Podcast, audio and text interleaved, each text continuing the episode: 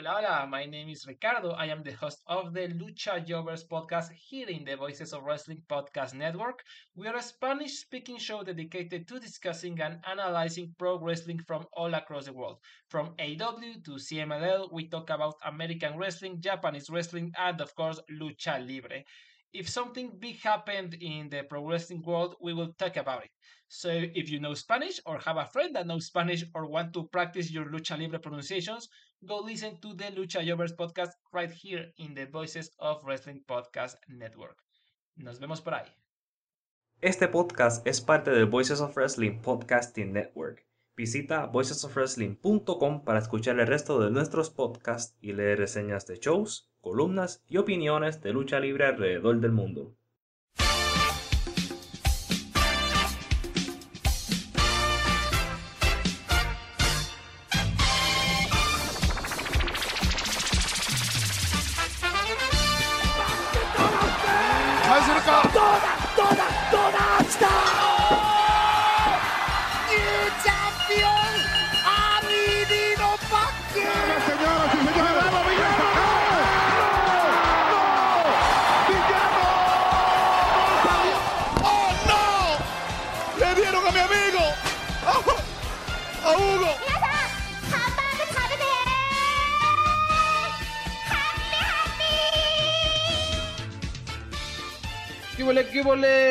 Bonita? Ya estamos de vuelta aquí en el podcast de los Lucha Jovers para platicar, por supuesto, sobre Dominion, último show de New Japan, que podríamos decir es como el segundo show más importante del año, pues nuestros shows más, más top que tienen. Y hay mucho de qué hablar, muchos storylines, muchas luchas buenas, en la alineación del G1 Climax. Vamos a platicar, a lo mejor no detalle, porque obviamente faltan los bloques, pero creo que, que vale la pena platicar sobre las sorpresas gratas y las sorpresas no tan bonitas, que, que vaya que hay algunas. Y también por ahí el, el, señor Abraham, que ahorita lo presenta, nos va a platicar sobre NXT, porque hay una lucha que causó revuelo, que rompió una página, una cosa impresionante, ¿no? Abraham, ¿qué podemos esperar de, de, de este programa que tenemos hoy? Esto es una cosa bien interesante porque yo creo que una de estas cosas va a pasar. O uno de nosotros se va a unir al Bullet Club, o uno, o uno de nosotros va, va a salir en el G1 Climax. Yo pienso que eso va a ocurrir porque todavía yo vi el anuncio de los participantes en vivo y yo creo que se acabó hace unos minutos. Yo, este, y yo estaba esperando, yo, van a decir mi nombre, porque entonces cuando yo vi a uno que salió, yo vi a, a, a, a Matt Mikey y yo dije, a ver, después debo venir yo, ¿no? Pero sí que, sí que tal vez al final del show nos enteremos si igual yo yo estamos en el G1 o si somos miembros del Bullet Club. Efectivamente. A lo mejor en vivo nos enteramos y pues ya les damos la, la breaking news, ¿no? Este, sí. A ver a quién traicionamos en esta, en esta ocasión. No, es que, ¿sabes cuál es el problema? No creo que nos seleccionen para el Bullet Club, porque si te fijas, todos son blancos. No pero, calificamos, no calificamos. Bueno, medio esguedo, ¿no? Bueno, pero si soy un latino blanco como yo, me escogerían o eso, eso. Ahí yo, yo creo que ahí es una línea complicada ahí conmigo. Es cierto, eso. Yo creo que como es latino no entras, carnal. Yo creo que no.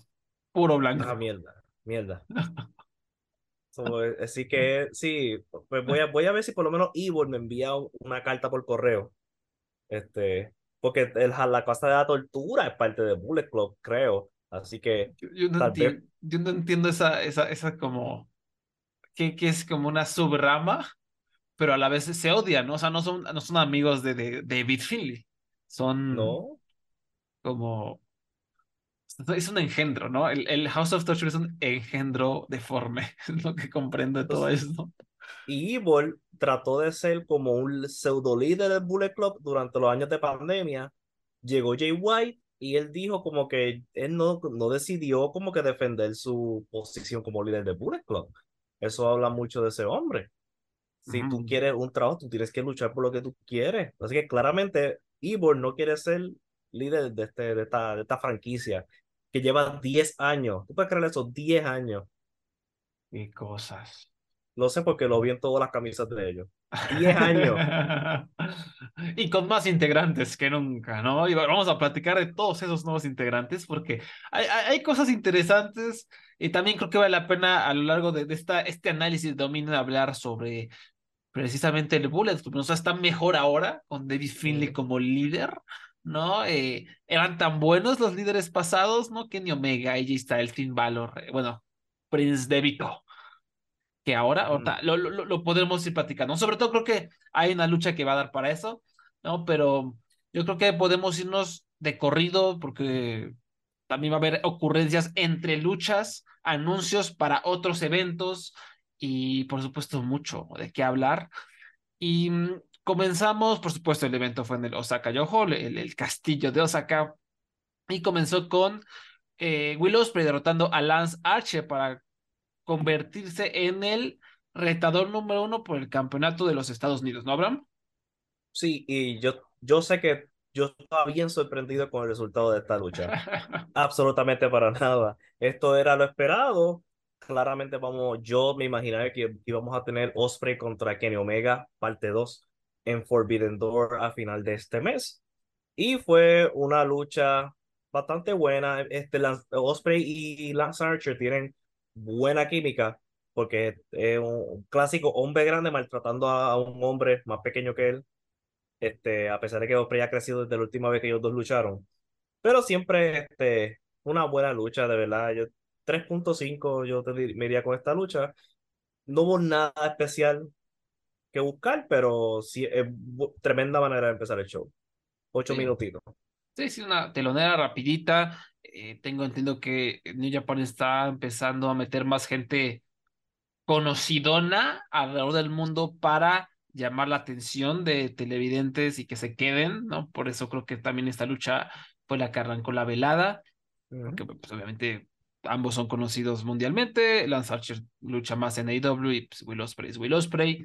Y sí, por más que, que no, no, no esté contento de ver la horrible cara de Will Ospreay en mi televisión, pues fue una buena lucha y obviamente va a enfrentar a, a Kenny Omega. O sea, ya, ¿en dónde va a ser esta lucha, Abraham, exactamente de contra Kenny va a ser, Va a ser en Forbidden Door. Y ese mismo evento va a tener otra lucha que vamos a hablar más tarde, que es una lucha que que me hizo mirar cuánto estaban los pasajes hacia Toronto.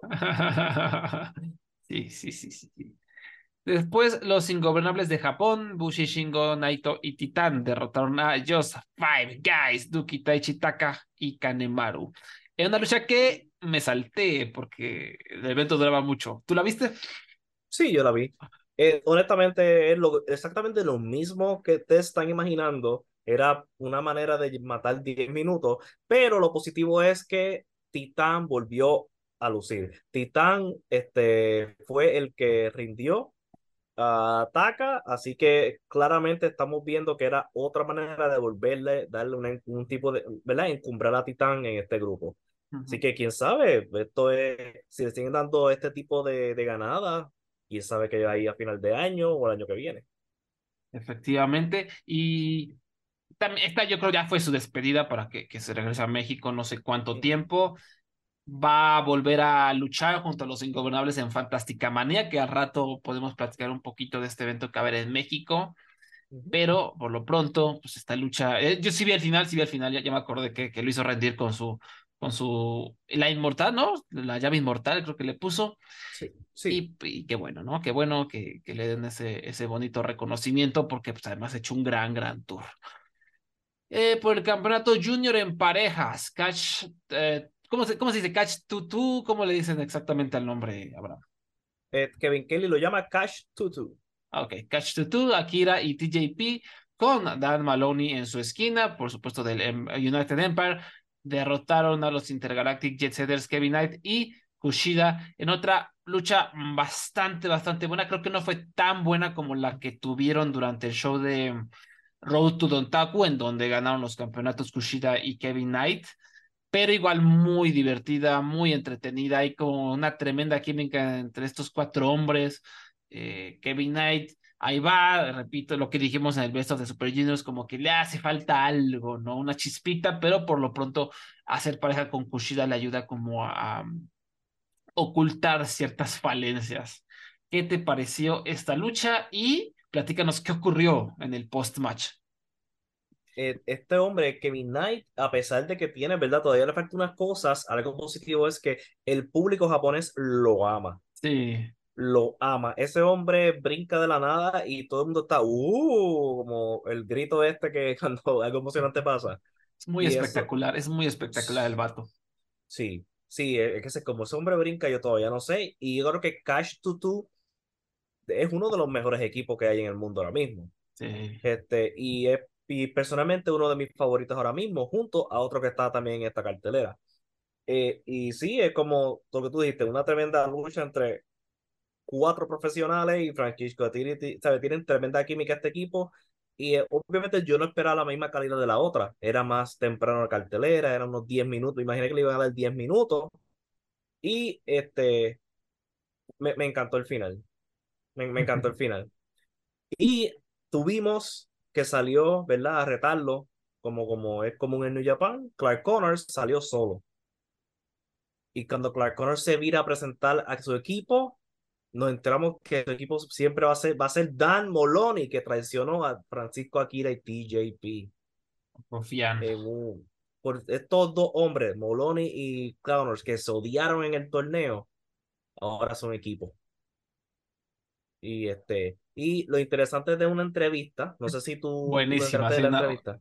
Las entrevistas después de, de, que luchas se van allá backstage y se echan unas palabras muy, muy buenas.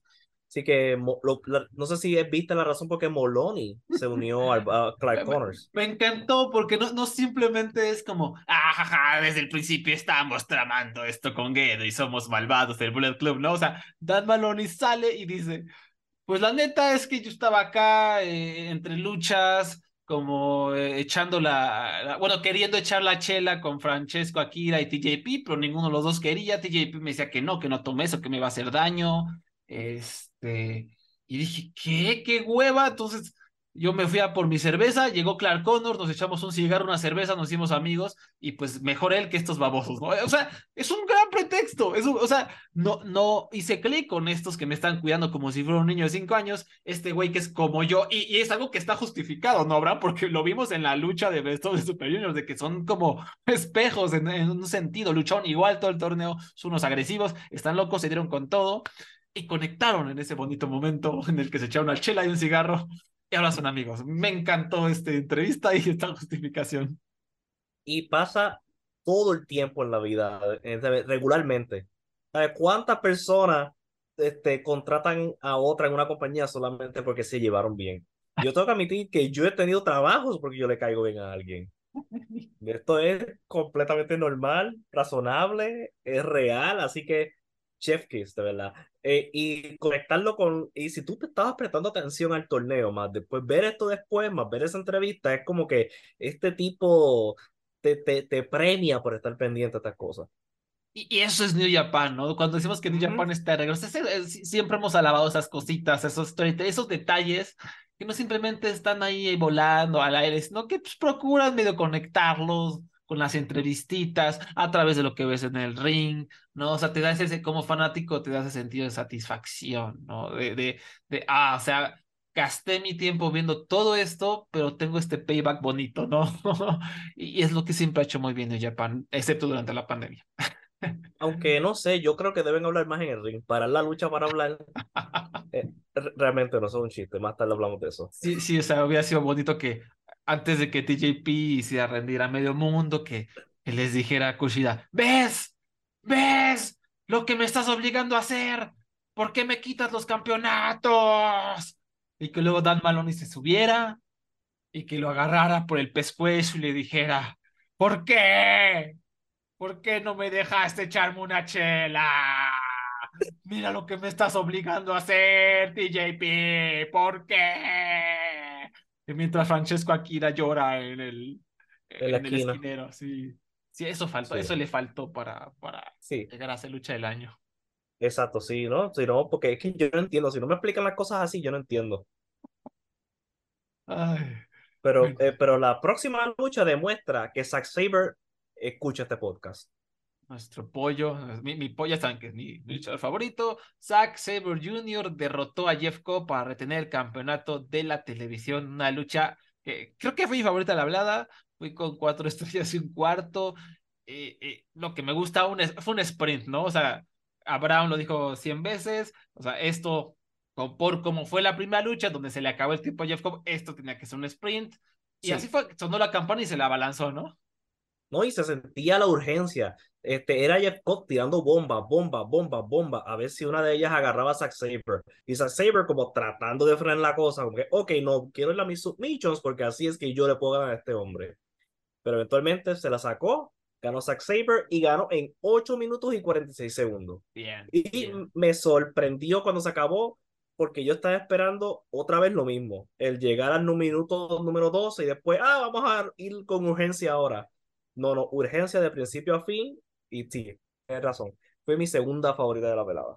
Sí, sí, esta- es- a, mí, a mí me maman estas luchas, ¿no? Que son Sí. rápidas, que se dan con todo. O sea, pobres de su cardio, sé que seguro se cansan mucho, pero yo lo disfruto eh, enormemente. Y más si es Zack Sabre Jr. El final, ¿no? Que eh, iba, iba a ser el Tour of the Islands este Jeff Cobb. Y durante el giro, este Zack Sabre Jr. se le aplicó, le hizo como un counter para un, una cobertura crucifijo. Y con Ujú. eso se lo llevó. O sea, maravilloso, maravilloso, verdaderamente. Sí, se- con el impulso se, se lo, se, la, se la sacó de la manga. Y, y- además Con- me alegra porque ha sido un gran campeón. O sea, yo, yo he disfrutado mucho este reinado. Creo que en general eh, la mayoría de la gente lo ha disfrutado bastante. Se siente como un título importante, un título diferente. Porque a pesar de esto de que le falta urgencia, a veces sí se siente como, bueno, esta lucha va a durar 15 minutos. Zack Jr. es alguien que te la puede acabar en cualquier momento. Esto ayudó como a cementar un poco eso también, ¿no? Lo, lo que le faltaba, ¿no? que en cualquier momento se acaba. Y pues sí, todo, todo muy bello con esta lucha. Ah, y después, hace rato tú, tú decías que eh, más tarde en la velada iba a luchar uno de tus equipos favoritos, pero estoy, lástima que perdió. Evil y Yujiro perdieron aquí Sí. este, por los campeonatos en pareja de la IWGP ante Bishamon y United Empire. ¿Qué- ¿Cómo estuvo esta lucha? Déjame eh, decir públicamente que el equipo que yo amo es Bichamon. Ah, No es, no es la casa de la tortura, aunque si Ivo quiere hacerme a mi miembro del equipo, yo creo que tengo más, más movili- movilidad que Yujiro Takahashi. Este, tengo que decir que esta lucha me sorprendió un montón. Uf, Yo no esperaba absolutamente nada, especialmente con la casa de la tortura, pero yo creo que ellos hasta la añadieron a la lucha. Y fue, yo no sé si era porque eran las 4 y 30 de la mañana y yo estaba todavía en ese momento, pero yo estaba metido en esto de principio a fin y yo dije, esto es cuatro estrellas. Me, encantó, lo sí, amé. yo Y también. hu- no paró, ¿sabes? Es una lucha que no paró de principio a fin en ningún momento y hasta la- las tonterías de Evil funcionaron perfectamente. Así que, y me alegro un montón que mi, mi pollo, Bichamon, uno de mis equipos favoritos ahora, todavía está, es campeón otra vez. Sí, sí, sí, concuerdo con absolutamente todo. Eh, dicen que esas luchas son estilo tornado, ¿no? Eh, literalmente parecía un tornado porque iban y venían y, y todo de manera muy fluida, muy bonita. Ah, Genara y Greito Khan eh, hicieron una pareja espléndida. Me gustaría verlos eh, continuar así en un, no sé, un mano a mano, por decirlo así, contra Bishamon, aunque en el futuro cercano parece que eso no va a ocurrir. Pero lo, lo disfruté mucho, entretenida de principio a fin y después, bueno, antes de eso, también estoy feliz de que Bishamon 3 tenga los campeonatos porque vaya, que, vaya que los lograron elevar. Y pues triste lo de Osiope, que obviamente están lesionados, ya se van a IW. Y pues, pues ni modo, no hubiera sido como otro, no sé, otra pieza muy, muy buena de tener aquí en, en, en Japón para seguir encumbrando estos campeonatos. Pero A, es- a mí me, no, a mí me está bien extraño por qué no fueron firmados. Porque ellos estuvieron todo este tiempo con el contrato abierto, no, no, nunca los firmaron. Ellos llevan meses en New Japan. En el New Japan Cup se establecieron. Ellos de seguro iban a el G1. Hay dos espacios en el G1 Sí. específicamente que yo pienso que iba a estar, que eso era el espacio de Aussie Open. sí. Y me está bien extraño, no sé si es que no quieren firmar personas, no sé si es problemas de dinero, pero mm, parece que no lo... Yo entiendo por qué ellos se fueron de Japón. porque ellos llevan meses ahí y nunca le dieron un contrato. Entonces uno está lesionado, pues, y llega un momento donde tú dices, ok, el dinero me llama, necesito dinero asegurado y, me, y se fueron a IW. Sí, Tristemente, pero Yo, vamos. yo creo que es, es que New Japan no- en general mucha gente no tiene contrato y Ujú. debe ser un, o sea, tampoco es que New Japan ahorita sea, tenga un deal con los árabes, ¿no? Y, y tengan un montón de dinero. Ajá. Todavía están sufriendo los estragos de, de la pandemia. eh, y hace poco, de hecho, salió una entrevista de uno de los CEOs o lo que se llamen de, de New Japan hablando de eso, ¿no? De cómo pues eh, los dejó en una posición muy delicada, ¿no? Cómo tuvieron que sobrevivir a, a base de repetir shows, a base de, de ingenio un poquito también, porque lo- los les frenó todo, ¿no? Sobre todo la expansión en Estados Unidos fue un golpe brutal. Entonces yo, yo creo que todavía no están así como en números súper verdes, ¿no? Por lo que entiendo que dijo en esa entrevista, apenas están empezando este año a retomar un poquito el negocio. Y, y sí, o sea, no me sorprende que no quieran soltar un dineral por, por luchadores. Es una lástima, sobre todo porque eh, no puede ser. Kyle Fletcher, eh, él tiene facha de ser una estrella, ¿no? Él podría ser el siguiente Will Ospreay. Y ahí se les fue, pero repito, o sea, claramente hay un problema de dinero, no, no creo que sea tan fácil. Y también, quién sabe, desde una, desde un motivo personal podría ser que es más fácil luchar allá en Estados Unidos que acá, no sé, a lo mejor moverse para ver a su familia, no tengo idea. Yo, yo diría que en Japón está más cerca de Australia, no, no Sí. sé si, si, si su familia está en Australia o en Japón, no, no tengo un carajo de idea. Pero a lo mejor la vida es más fácil también en, en Estados Unidos. O sea, yo, yo, yo que fui a Japón te diría, no creo, no, no, yo no podría sobrevivir aquí, probablemente, eh, por la forma como es la cultura, porque odian a los animales. Este, no creo que podría estar ahí mucho tiempo. Quién sabe, a lo mejor también tiene que ver eso. Y aunque lo principal debe ser el dinero. Ni modo, se les fue, yo estoy muy triste. Eh, ojalá firmaran a. Bueno, al rato hablo, al rato hago un chiste Sí. relacionado a esto.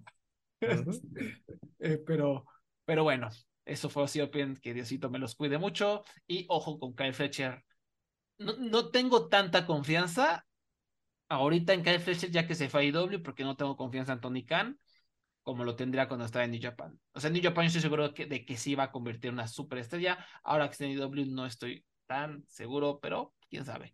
Ya lo veremos. Después de la lucha, la celebración de Bishamon fue interrumpida por los perros de la guerra, los War Dogs, Sí.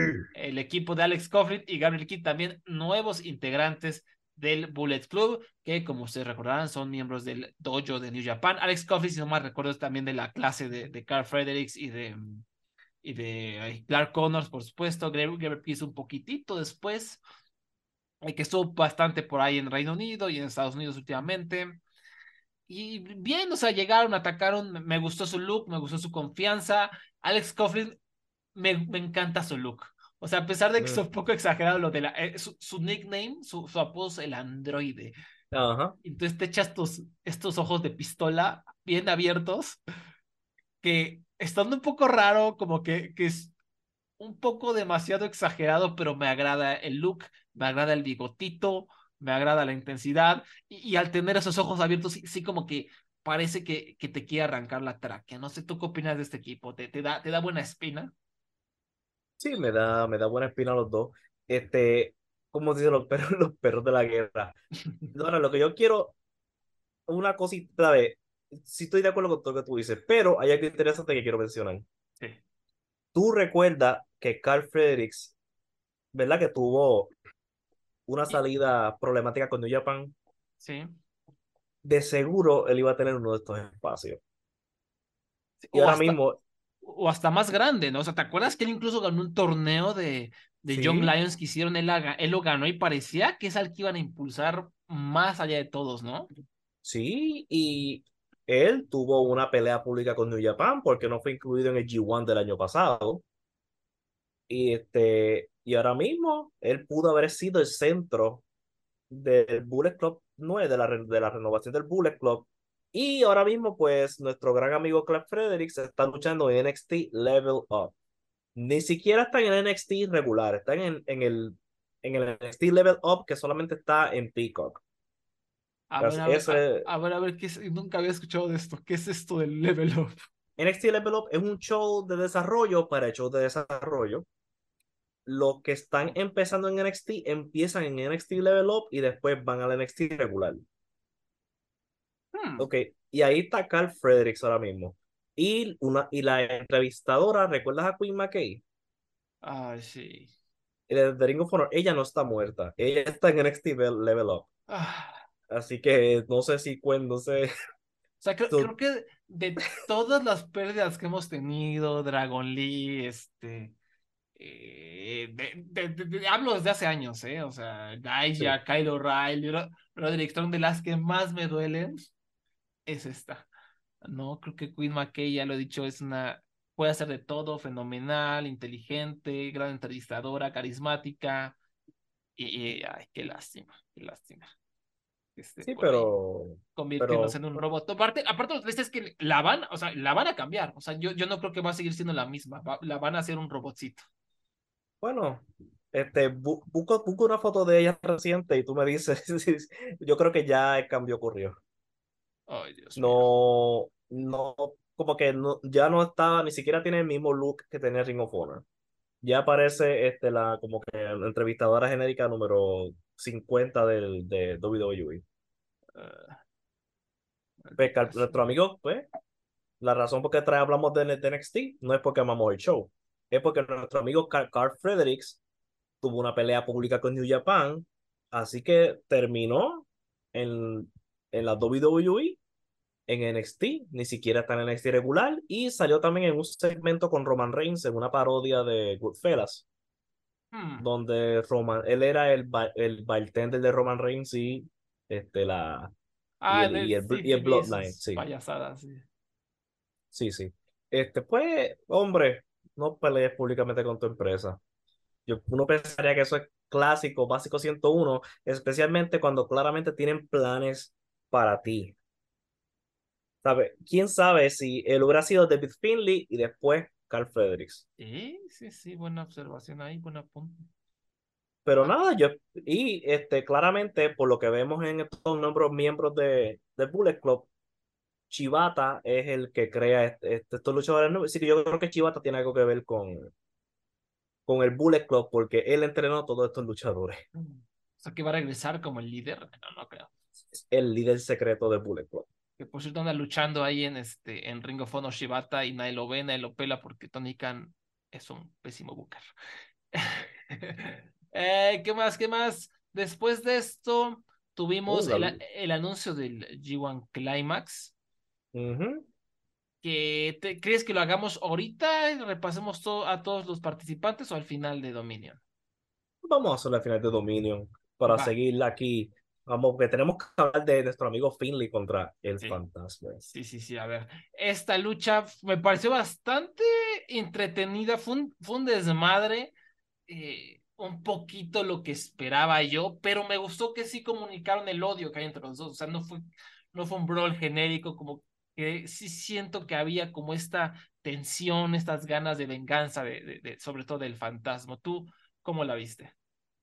Yo, eh, lo que eh, empezó bien, excelente, como que bajó de intensidad en medio y después terminó bien.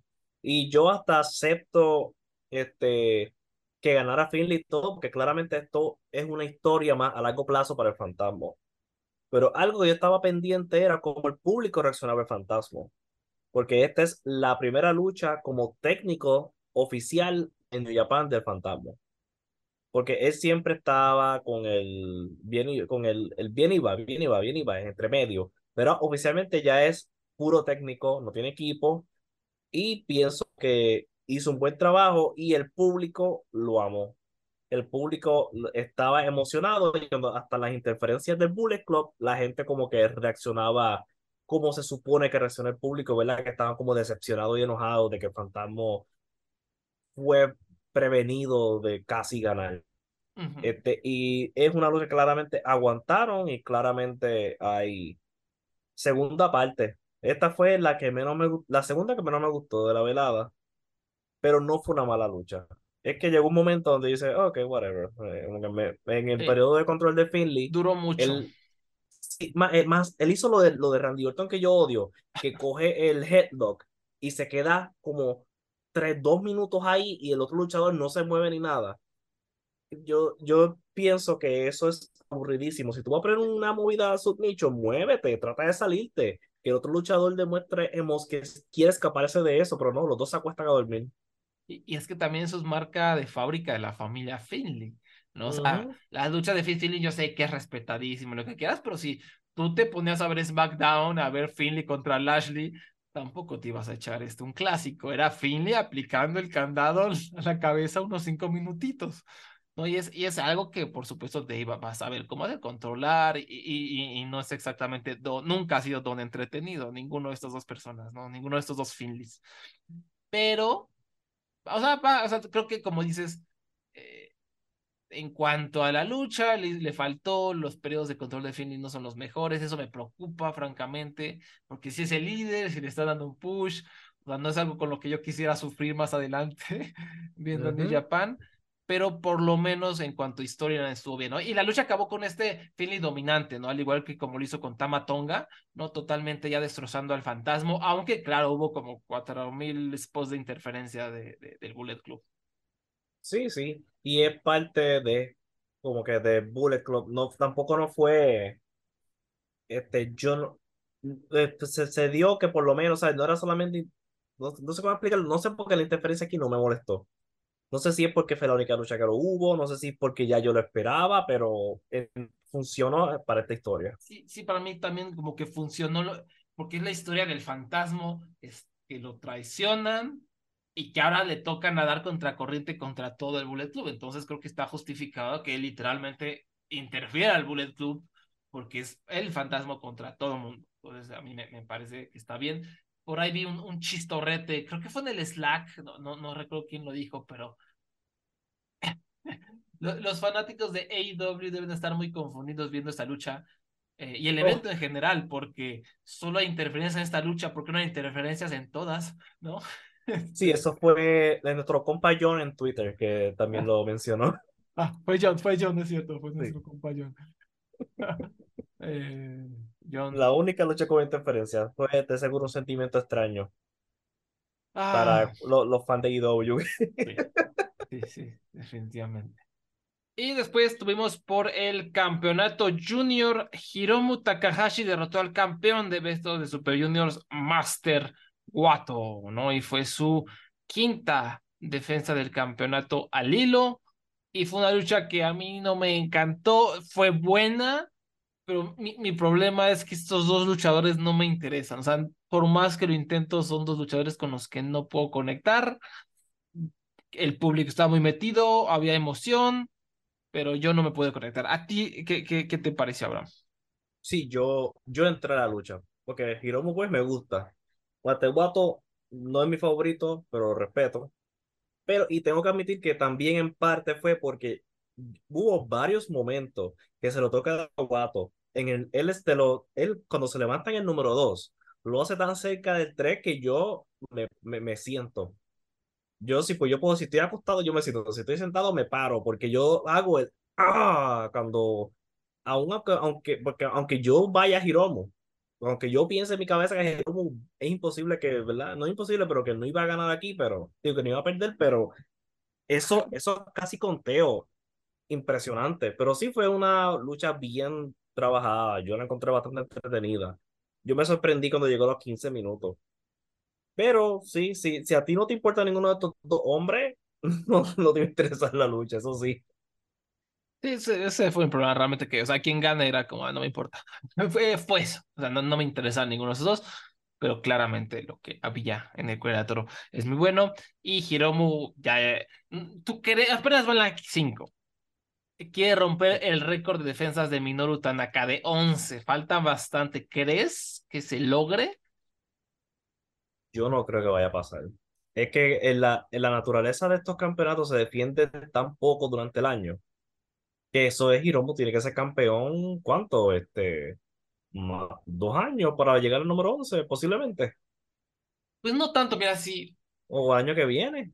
Pues sí, o sea, tendrá que ser, pon tú una defensa en eh, los shows de Destruction, una defensa en Power Struggle. Eh, tendrá King que ser Wrestling. a King of Pro Wrestling ahí va en 3, eh, Wrestle Kingdom 4, y todavía nos faltan otras, este, otras dos, tres. Entonces, sí, podría ser que, el aniversario sea el Dominion del próximo año, no sé. Sí, la número 11, exacto, puede ser dominio del año que viene. Por eso es que yo no sé si vaya este hombre ser campeón tanto tiempo de corrido. Sí. Pero eh, este, tal vez están cogiendo como que eh, lo que está haciendo el líder del mercado, que está tratando de crear nuevos récords. Posiblemente quieran hacer un nuevo récord moderno con los juniors. Sí, también. Y, y lo, lo bueno es que aunque dure un montón este reinado, no sé si sea posible o no, pues Hi- Hiromu va a seguir siendo un taquillero porque la gente lo adora. Entonces, eh, es- ese, ese frente está cubierto, no va a haber tanto problema en cuanto a la taquilla. No creo que la gente se aburra de su reinado porque todas sus luchas han sido buenas, todas las luchas han conectado, todas las luchas tienen al público eufórico. Y la, la, la otra cosa que, que también me hace pensar que sí puede llegar es que no hay tantos así como retadores súper frescos, calientes, Ujú. que yo diga, ah, él va a ganar. O sea, Leo Rush parecería, pa- parecería, parecería, pero tampoco lo veo como este hombre que tiene ya que ganar el campeonato. Eh, Francesco Aquila todavía no lo están ya empujando de esa manera. Em, el Yo- desesperado no lo necesita tanto, siento yo. ¿Tú qué di- dices? No, yo, no, y que también tiene nuevos luchadores que pueden interactuar. Tenemos un Clyde Connors, tenemos a. Dan Moloney, que le, este, que le van a traer más sustancia a la división. La gente que vuela de afuera, que no parece mucho. Yo voy a manifestar que Titán sea el que detrone a Hiromu. Ah, sería Vamos bello. a, so- sería interesante este. Yo no sé si ha habido un campeón, este, bueno, Dragon Lee, ¿ha habido un campeón mexicano junior? Sí, no sé si ha habido antes. El Dr. Wagner Jr., no recuerdo si llegó a ser campeón, fue eh, de los pocos que realmente llegaron lejos en el Best of the Super Juniors. Eh, pero ahorita, ahorita te investigo. Sí, porque el, el Titán está siendo tan y tan encumbrado por esta empresa. Y cómo funciona esta empresa y la lucha libre japonesa en general, no me sorprendería si él lo sabe, él es el que va a detronar a este hombre dentro de un año. estaría cool, estaría cool. O sea, mi duda es esa, de que no creo que Titán alguna vez vaya a firmar con New Japan. Por más que lo Exacto. quieran mucho, por más que se le esté dando la oportunidad, normalmente, o sea, también por lo menos, ¿te acuerdas lo que dijo Kelly Kelly de que a Titán estaba costando trabajo y lo apoyaron los mexicanos? O sea, no sé si sea 100% verdad, pero no me extrañaría normalmente al mexicano, más cuando eh, eh, es, es luchador, se sabe que le cuesta mucho trabajo como acoplarse a otras culturas, ¿no? Ujú. O sea, y, y ya lo vimos que no se acopla como al decir los promos, no es otra cosa, a la mejor, no sé, no, no vislumbra a Titán siendo tiempo completo en New Japan, porque además eso como que sería una especie de traición al Consejo Mundial de Lucha Libre, podría verse así, tendría que haber como una pelea, ¿no? O sea, de que New Japan le arrebate el contrato a Titán y obviamente no van a arriesgar su acuerdo de negocios por ello, ¿sabes? Eh, Ahora, a lo mejor ese mismo acuerdo de negocios los motiva a darles un, unos mesecitos de campeonato a Titán, lo cual estaría cool. Y para responder la pregunta de los mexicanos que han sido campeones, está por supuesto Dragon Lee, el místico. El místico lo Mm. ganó en el 2009, lo tuvo un total de 85 días. Em, ¿quién más? ¿Quién más? Eh, Kendo Kashi, no, no, Juventud Guerrera, fíjate, esa, esa no me lo sabía que Juventud Guerrera Oh, fue, wow. fue campeón en 1999. Eh, me- me- no sé si por ahí Eddie Guerrero antes llegó a haber sido Ah, bajo la como- máscara. Ajá, Sí, sí, con de- Black- de de Black, Black Tiger, a lo mejor, pero creo que no, ¿eh?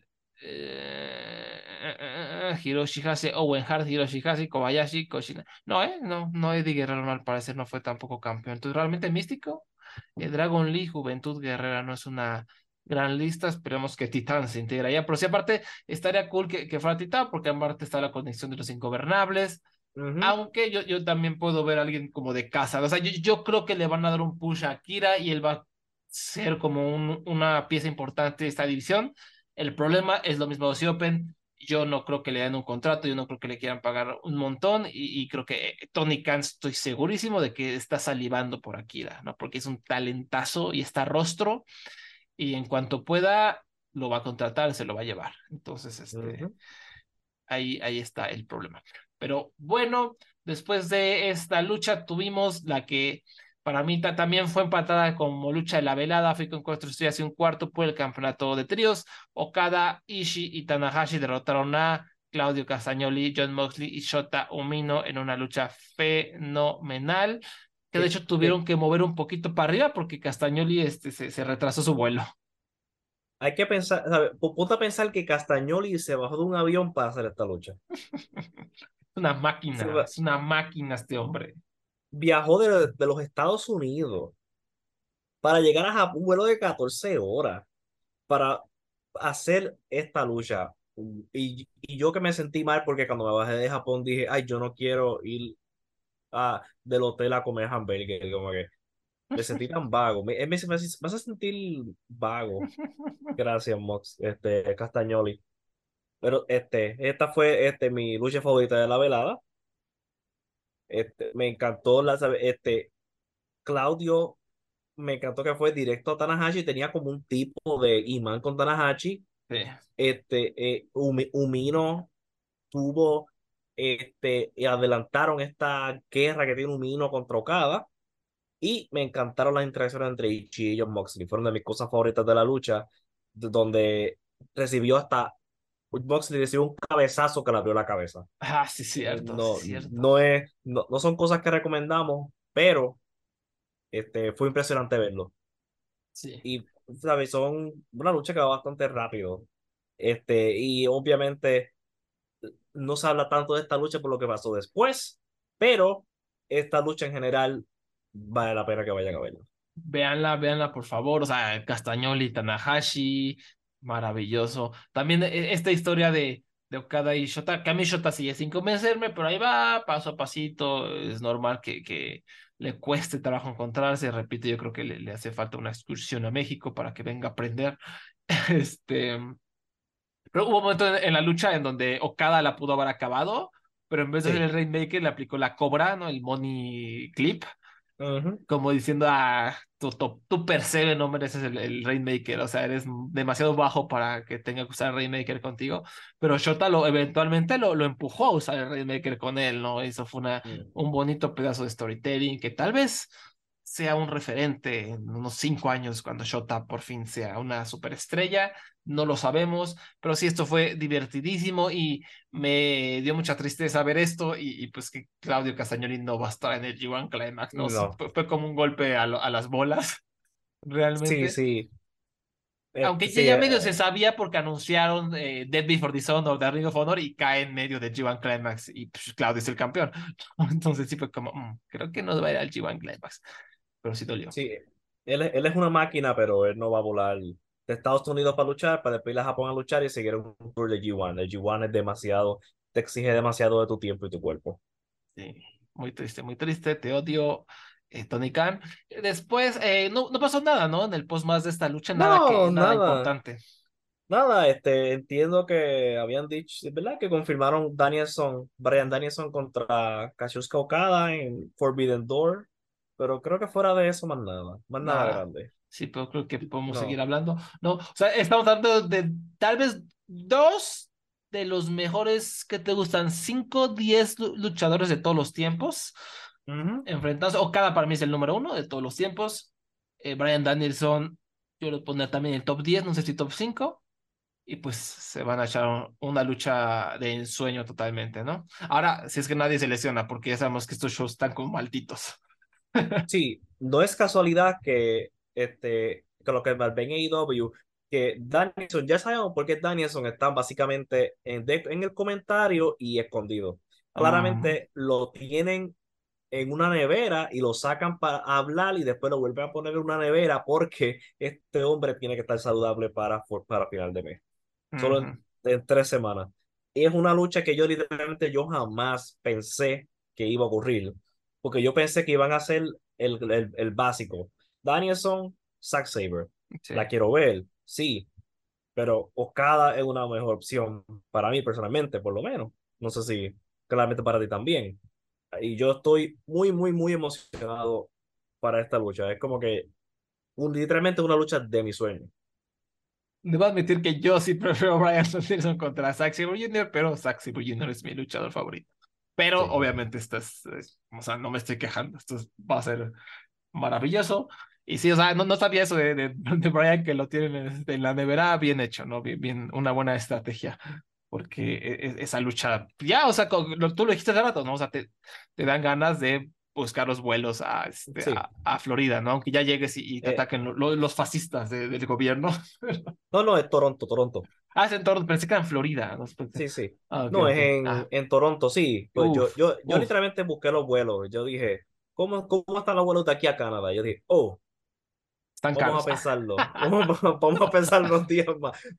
Pues Es- porque por mucho menos dinero puedo ver esta lucha en, en televisión. Sí, sí, es que eh, los vuelos a Canadá son un, son un. Yo hay varios festivales de cine que quiero ir, pero veo y, o sea, te sale, te sale casi casi ir a, a Europa. O sea, digo, no, pues mejor le ahorro un poquito más y me voy a Europa. Sí, No, o sea, es, es muy triste eso. pero nada, pero va, va a ocurrir. Y po- po- posiblemente hablemos de esto a final de mes. Efectivamente, efectivamente, a menos de que suceda una desgracia. Pero por el campeonato Ah. pesado, Sanada derrotó a Yota Tsuji en una lucha compacta, bonita, divertida, que sirvió como una tremenda, tremenda carta de presentación para Yota. Yo, yo tenía mis dudas porque Sanada no es un gran luchador, Yota se me hacía muy precario cuando era un John Lyon, pero aquí me convenció. O sea, esta, esta, Abraham, fue la lucha que tenía que ser. O sea, no teníamos que irnos a una hora, teníamos que, o sea, eh, la clave era hacer bien a Jota y creo que lo logramos, ¿no? El hombre lució, era impredecible porque no, no sabíamos su, su, su armamento de, de llaves, de movimientos. Y a pesar de la derrota, lució como un killer, lució como un hombre peligroso. Ahora, la derrota a lo mejor lo único que nos indica es que no es un talento generacional. O sea, no es el próximo Kazuchika. Okada, pero claramente va a ser un, un- una pieza importante en esta empresa. ¿Qué te pareció esta, esta bella lucha? Y está mucho más adelante ya que los Renarita, Chota y cualquiera de estos John Lyon que ha cruzado el charco ya otra vez. Sí. Déjame decirte algo. Yo estaba viendo esta lucha en vivo. Y cuando ese hombre, en el principio de la lucha, hace la lanza a Sanada, Uf, yo- el público hizo wow. Yo hice en el, en el sofá wow. Y cuando entré al internet, porque esta lucha tuvo como unos, muy- muy- unos momentos que se calmó, estaban los dos en el piso, yo busqué mi teléfono y cuando yo empecé a ver las reacciones en Twitter y en el, y en el, en el, en el Slack de Voices of Wrestling, yo empecé a ver que todos estábamos como que Yota Tsuji es el hombre más cool del mundo. Yo, sí. todos amamos a Yota Tsuji. Hubo este momento en esta, en esta madrugada, esta 6 a.m. para mí, 6:30 m, donde todos éramos fans de, de Yota Tsuji y todos estábamos enamorados de Yota Tsuji. Este, y como tú dices, la lucha fue compacta porque tenía que serlo, no, no todos los eventos estelares tienen que ser épicos de 30 minutos o más. Eso fue uno de los males más grandes que hubo en, la- en los años pandémicos de New Japan. Estas luchas que se iban a 30, 35 minutos sin razón. Sí. Esto fue 17 minutos, directo al punto, nos dijeron quién es Jota, nos enseñaron cuál es su, su movida más fuerte. Y él con esta sonrisa de cara a cara, ¿sabes cómo tú no puedes amar a este hombre? Entonces, parecía cool, se vio cool, la música no me gustó mucho, pero ¿qué se puede hacer? Eso te iba a decir, la música es lo que Sí. me hace falta. Está, está pedorrona, está pedorrona esa música, no me encanta. Y, y, cl- y clásico de los ingobernables, el hombre perdió y sus compañeros se desaparecieron. Este, el pobre Jota tuvo que irse backstage solo con ayuda de un, de un, de un, un John Lyon. Así que yo no sé por qué no, no, no acompañaron a su compañero. Porque estoy, estoy seguro que los otros miembros de Just Five Guys, si Sanada perdía, se hubieran quedado con él. Pero, pero sí, es esta lucha a mí me encantó. Este fue mi tercera favorita de la, de la noche, pero este, tuvo que hacer lo que tenía que hacer. Y yo quiero ver más Jota. Perdóname, yo quiero ver más Jota y estoy emocionado que ya él está en el G1, así que de seguro voy a ver 50 luchas de él pronto. Sí, exacto. O sea, sí, sí.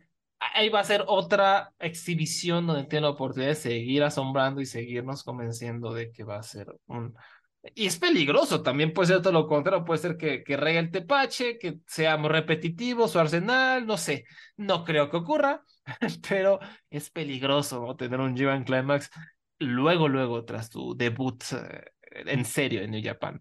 Pero muy bonito. Y, y, Sanada, la verdad, ha sido un campeón de chocolate, hay que decirlo. O sea, eh, contra Hiromu nadie lo apoyaba en el público, realmente todos iban por Hiromu, no fue una buena lucha.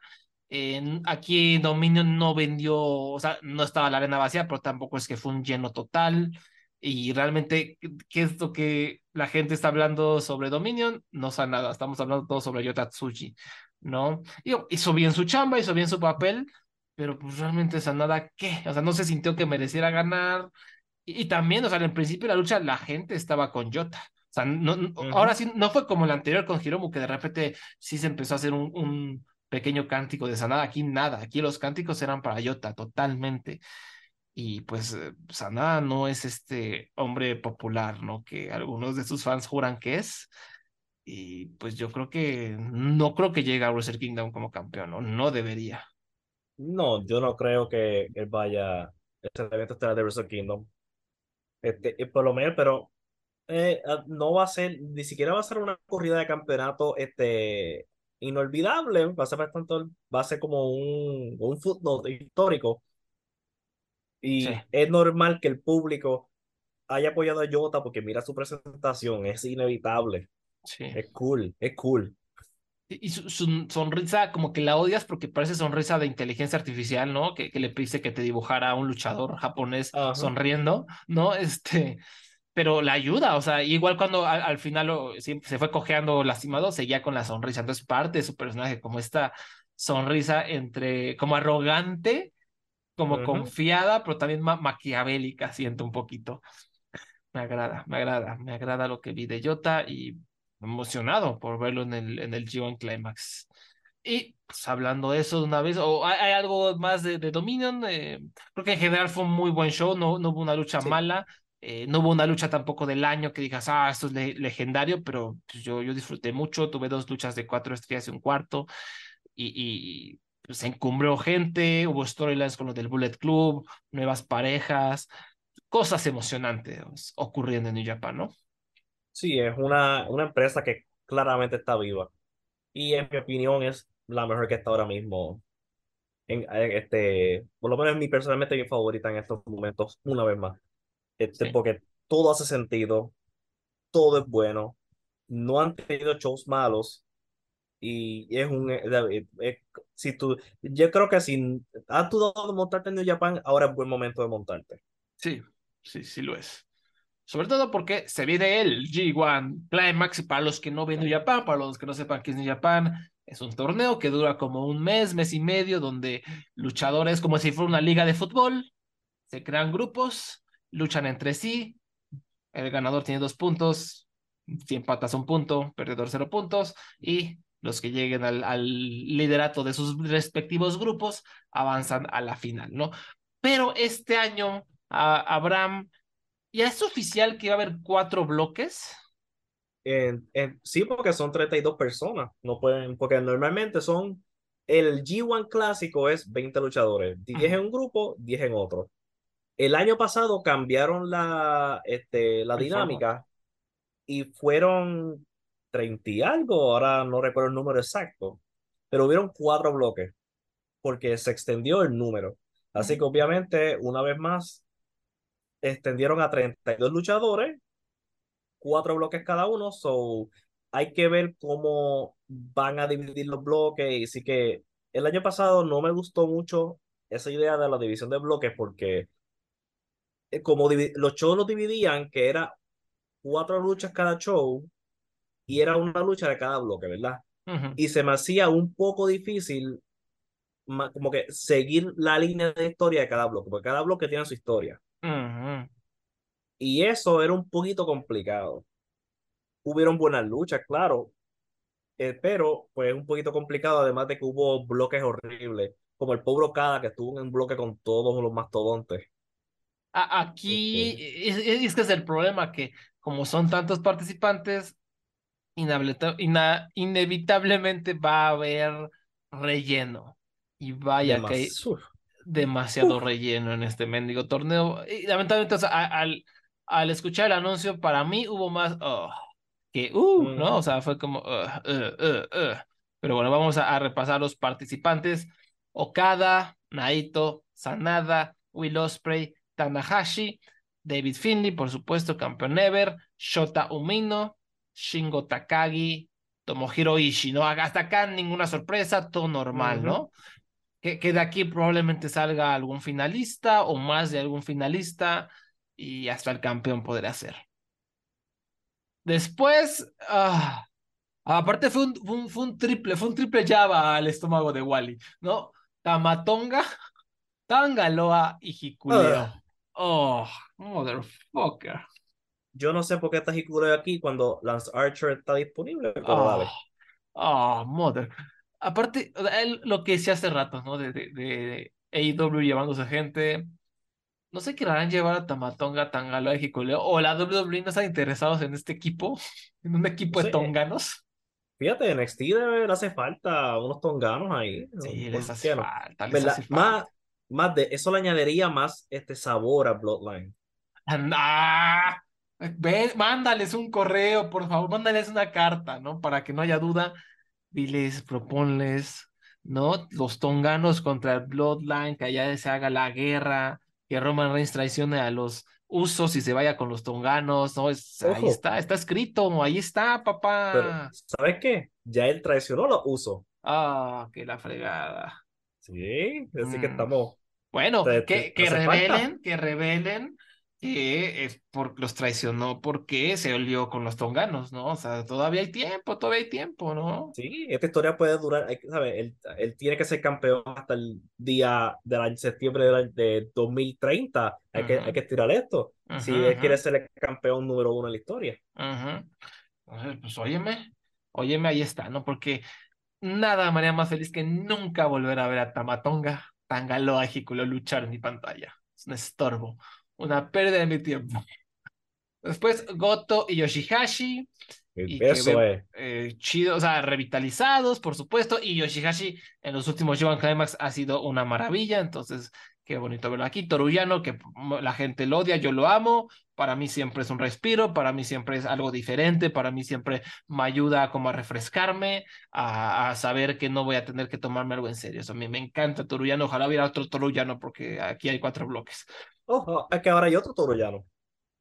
Ah, sí, ahorita me platicas eso. Después, Sa- Zack Sabre Jr., uh, Taichi, por supuesto, y oh, la primera sorpresa bonita, Eddie Kingston, ¿no? Algo que va a estar fenomenal.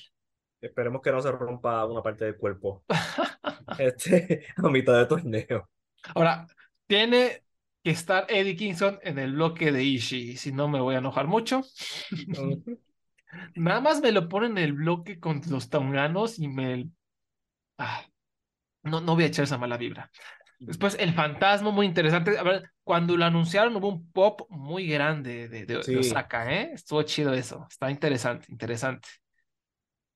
Y, y por supuesto, el G1 va a ser una prueba de fuego, ¿no? Para terminar de cementarse como un babyface. Y por supuesto, pues, podría ser una plataforma. O sea, fácilmente el fantasma podría ser un semifinalista, ¿no? Si es que así Sí. lo quiere New Japan. Sí, porque él estuvo el año pasado, pero no llegó lejos. Ujú, ujú. Así que eh, vamos a ver.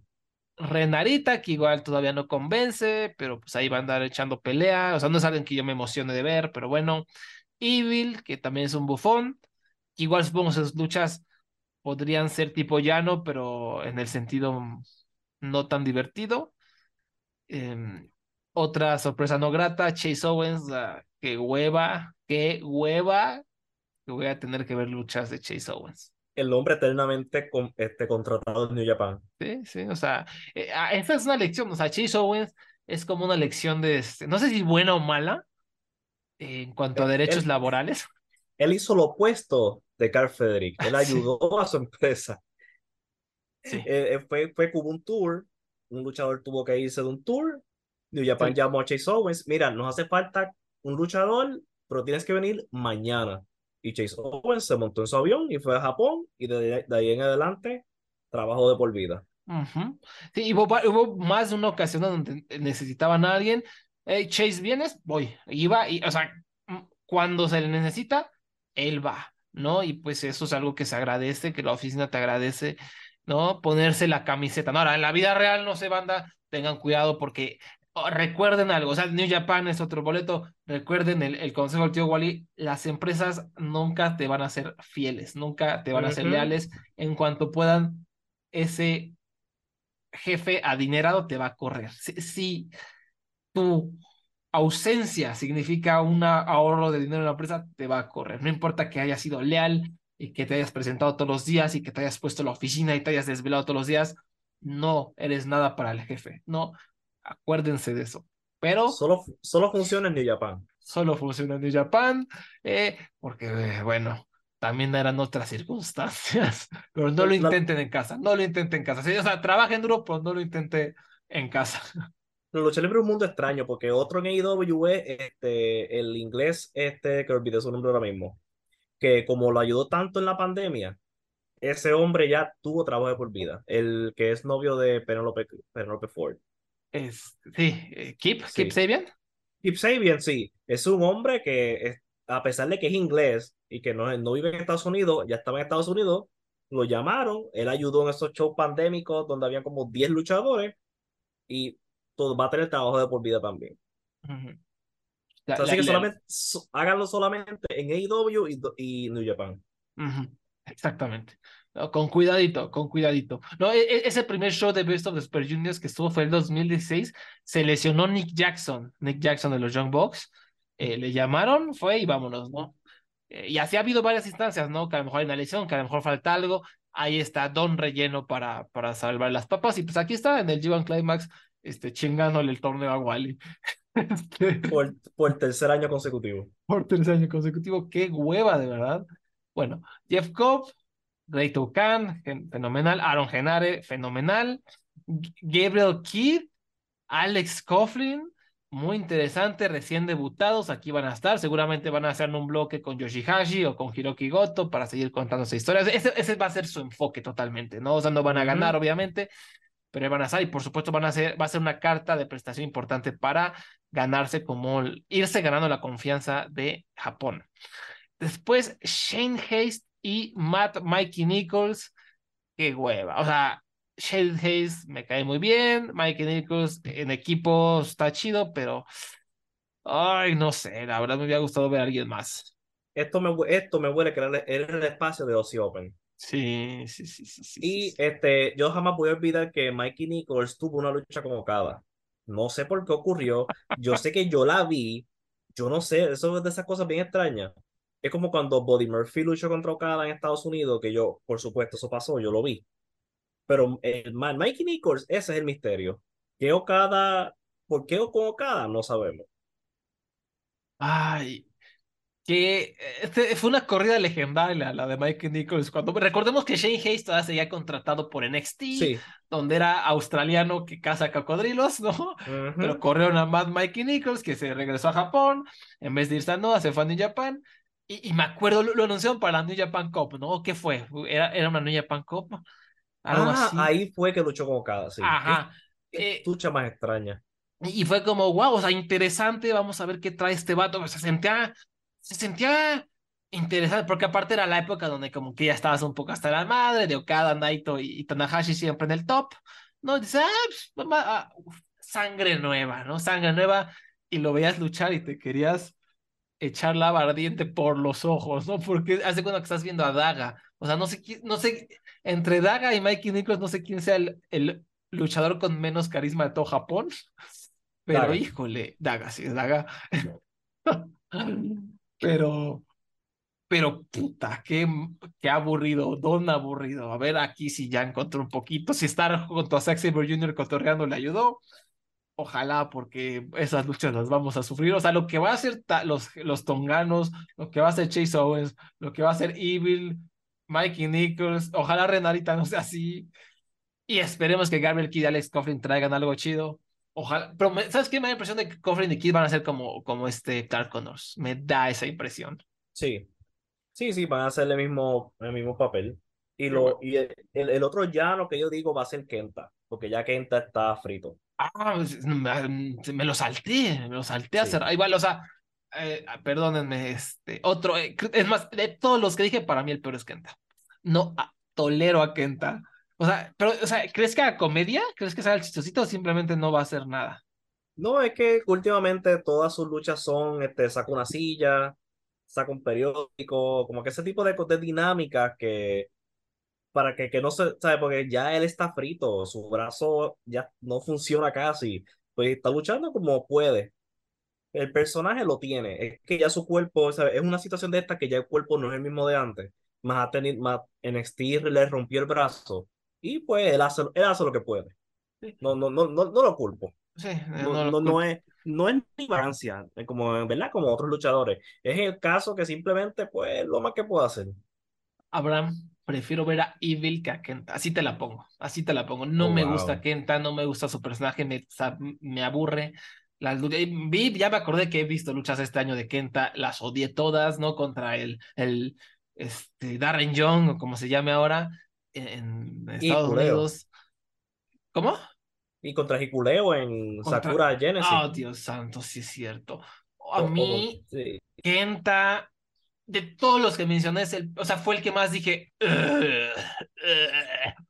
no me gusta Kentan, no quiero verlo en ningún lado, ojalá, ojalá, ¿sabes qué? Ojalá en un bloque estén los tres songanos, este Kenta, llevamos cuatro, este Chase Owens, llevamos cinco, este... Los tonganos. Mikey Nichols, seis, sí. ajá, eh, Chen su madre, siete, ¿y quién más? ¿Quién más? ¿Quién más? ¿Quién? Y David Finley, ocho y ya, ya estaremos ya, ahí, un, ya, un tremendo ya, globe para ignorar todas las noches. Ajá, ojalá, ojalá sea un bloque y ya, me harán muy feliz. Pero bueno, para finalizar el campo, yo Tatsuyi, que estoy emocionado de verlo, y la gran sorpresa, Kaito Kiyomiya, ¿no? Que esta me emocionó mucho y fue algo muy, muy bonito verlo. Eso me está, que aquí hay un intento, no, déjame decir que yo no tengo ninguna fuente que me dijo esto pero me huele el intento de que quiere brincar de empresa. Sí, pensé lo mismo. Eso, Esta, esta es, o sea, Abraham, esto es, siempre, es- llevamos años hablando de Kiyomiya, de que si va a ser la estrella, que no de cómo lo enterraron, de cómo ahorita ya está en, eh, o sea, no está enterrado, pero está ahí, o sea, le falta que le echen la tierrita, ¿no? Está en el Sí. hoyo, falta que le echen la tierrita, perdió mucha credibilidad. Esta es, o sea, se le presentó esta oportunidad, no sé si divina, pero este puede ser su recuperación total. Si aquí sale y da luchas del año por todos lados y saca el carisma y convence y New Japan lo contrata, porque es lo que tendrá que estar buscando Kiyomiya, que lo contrate New Japan. Ya, o sea, ya chingamos, o sea, todo lo que le hizo el mojón de Muto se acabó, se fue y tenemos un nuevo Kiyomiya. Esta es oportunidad. Ahora, no estoy 100% convencido que eso ocurra. A mí Kiyomiya nunca me ha terminado de convencer dentro del cuadrilátero.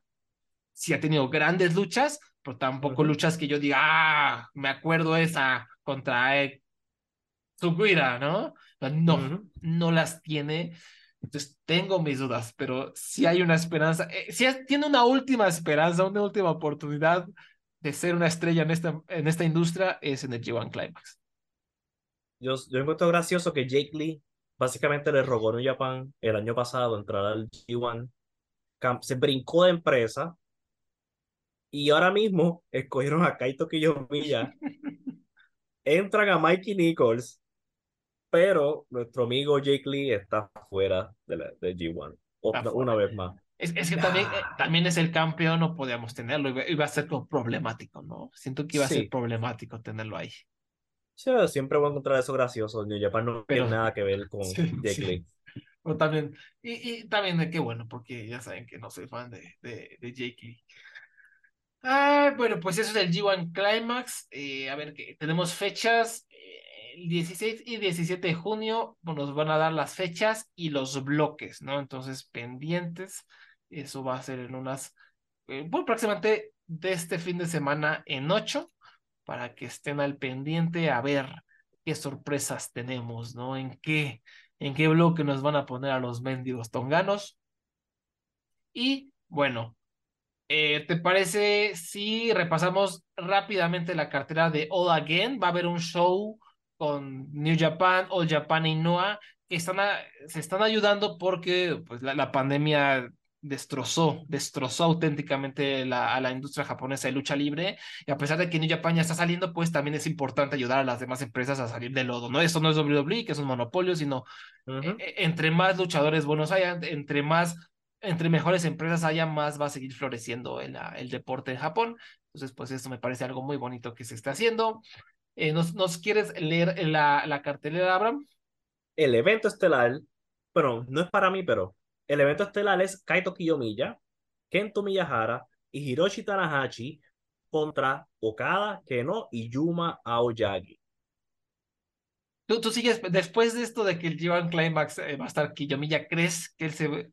Tú, tú, cuando vimos esta lucha, tú me dijiste, se va a comer la, la cuenta de tres este Kiyomiya. ¿Todavía lo crees así? Yo, yo creo que... ¿Sí? ¿Sabes que no? ¿Sabes que sí? Él va a perder, sí. Porque él es Kaito Kiyomiya.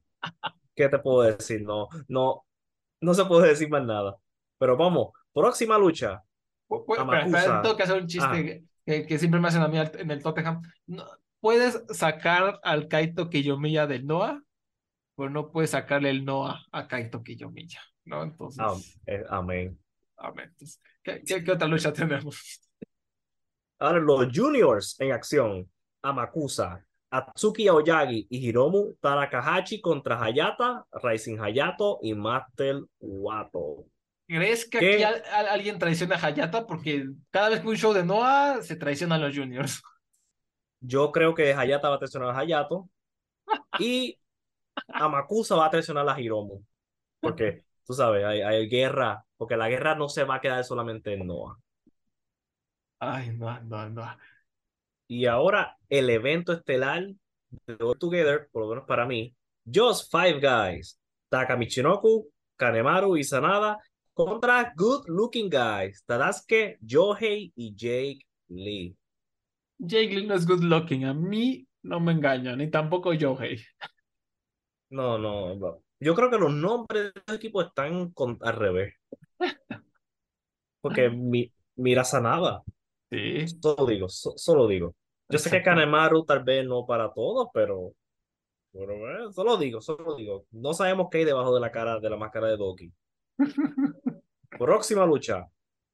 Naito, Shingo Takagi y Buchi contra el traicionero de Yugi, Yuji Nagata, Suwama y Yuma Ansai. Vámonos riendo. Suwama y Bushi en el ring. Es para cerrar las cortinas, llamar a la policía, ¿no? Sí, yo creo que esto es ilegal. Yo creo que la transmisión se va a pagar en este, cuando Suwama y Bushi estén en el ring al mismo tiempo.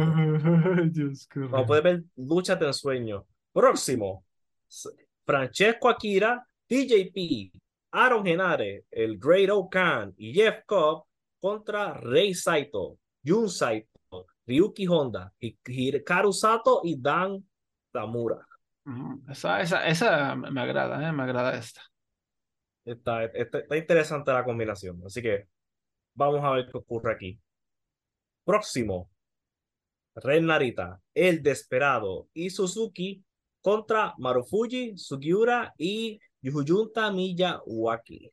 Esta, esta está chida, ¿eh? creo que puede ser algo también destacado. Sí, va a ser divertido. Ahora toda la cartera está divertida pero yo sé que tú estás emocionado para Hokuto Omori y Chuji Ishikawa contra Gochi Ozaki y Nakajima. Vámonos riendo. No, o sea, si, si este fuera el Ishikawa hace cuatro años, yo estaría flipando, flipando verdaderamente, pero ya, ya las está dando duro mi, mi, mi queridísimo Shuji Ishikawa. Y me alegra que Chiosaki ya volvió de su, de su lesión, no sé hace cuánto volvió, pero ya está de vuelta y eso por lo menos no, no, no estoy viendo Noah, pero trae una paz que él está en el, en el área. Sí, sí, sí. Y en un evento estelar en cualquier parte del mundo, como decía nuestro amigo, nuestro amigo, ¿verdad? Este, Gabe, Sapolsky, Chota Umino contra Yoshi Tatsu en la única, oh. la única lucha de uno contra uno en todo el evento. Poderosísimo Bullet Club Hunter. Yoshi ¿Te, ¿Te acuerdas cuando Yoshi Tatsu salía haciendo, se robó el gimmick de Triple H y así le valió gorro? Le, ¿le robó el gimmick? Eso no lo sabía, cuéntanos. o sea, salía eh, como con una, una chamarra como de cuero de las que le gustan a, a Triple H, se echaba agua, la echaba, se, se ponía en, Ah, en sí, la sí, sí, orilla sí. y echaba agüita, todo, todo el pedo Yoshitatsu. Mi, mi, mi cerebro había borrado eso. Gracias por traerme eso a la memoria, pero sí. Ay, ay. Pero te- también ahora tenemos a Fujita y Zack Sabre Jr. contra Chris Ridgway y Sean Legacy. Sean Legacy no me gusta ese nombre. Odio ese Pero- nombre. He escuchado que, que es buen luchador, no, no lo he visto, pero sí, Sí. el, el nombre suena como a que es el host de un programa británico de cocina, ¿no? Sí, es que está, es que está tratando demasiado. Como Sean Legacy, vamos. Sí, Ok. Es como que yo voy a, voy a llamarme, este, mi nombre de luchador es este, Juan Legado. No, ¿qué carajo? Juan Legado no. Sí, ¿no? Y, y la primera lucha importante, ¿verdad? Porque no es la que la abre. Mis pollos, Yoshihashi y Goto, y Ichi contra Inamura, Daiki Inaba y Masakita Miya. Bien, bien, Ah, también. es- esto es un buen, esto es un buen opener. Sí. Bueno, realmente el opener es, que de seguro va a ser el pre-show, Ryo Inoue, Black Mensor, yo y Ryusuke Taguchi contra Super Crazy, sí, este es Super Crazy. Uh, Alejandro, Seiki Yoshioka y Atsushi Kotoge. Siempre que veo a Super Crazy, yo siempre me pregunto, ¿es, ¿es ese Super Crazy? Y siempre es sí. siempre, la respuesta es siempre, siempre es sí. Yo no sé por qué mi cerebro dice, tal vez hay otro, pero no, no, es ese. Yo, y a mí me sorprende que todavía, es que lo he visto tanto en mi vida, que yo pienso, tal vez está retirado, pero no. Perdimos la, perdimos la oportunidad de ver en un All Together Daga contra Matt Mikey Nichols. Qué desperdicio, verdaderamente. Increíble. Yo no sé qué está pensando, pero el evento claramente este, es simplemente va a ser una noche divertida. No creo que nada vaya a ser cinco estrellas, pero este tipo de evento es bueno para la, ¿verdad? Para la, la, la- para todas las empresas envueltas y es buena para la- el escenario japonés.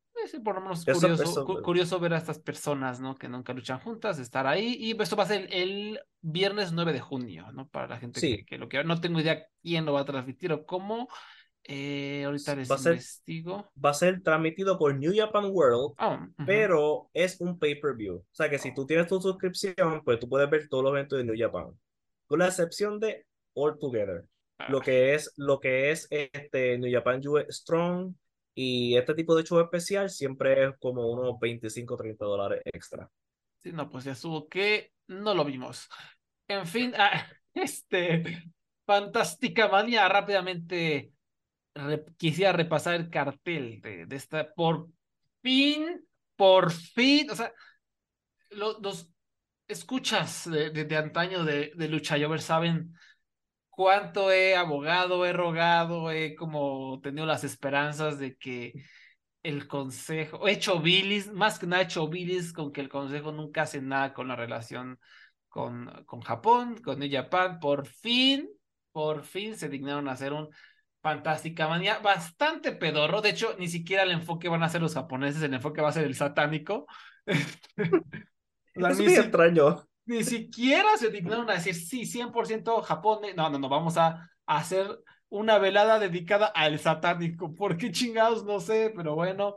Em, las teloneras, ¿no? La, undercard que está para llorar. Okomura, Dark Magic y Akuma contra Hombre Bala Junior, El Audaz y Capitán Suicida. No me acordaba del Audaz, fíjate, todavía anda por ahí. Qué triste, qué triste que su carrera se haya estancado en esta empresa tan, tan progresiva. Eh, las Infernales, Lluvia y Suxis contra la Jarochita y Stephanie Baker, que, que por cierto tuvo una gran lucha contra Mercedes Monet, ¿no? Antes Oh, de, de sí. la lesión. Sí, yo la vi y me encantó. Yo, una lucha, yo, ese tipo de lucha random que uno no se espera, pero wow, que esa gente estaba súper metida, el público, yo estaba con el público, me encantó. Sí, Yo la, eh, si, si pueden buscarla, yo la recomiendo, dura, dura poco.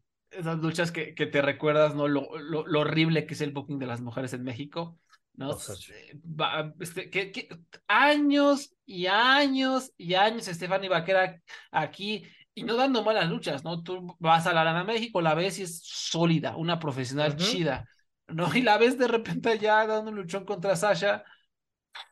O sea, te da coraje, ¿no? Y lo mismo, Celxis igual, o sea, yo la, he visto varias veces, es fenomenal, pero nunca les dan oportunidades, ¿no? Hace poco también esta lucha en, GCW, Abraham, de la Sexy Star, la, nueva Sexy Star, ¿contra quién fue? Contra Lady Tormenta, contra Chick Tormenta, me parece.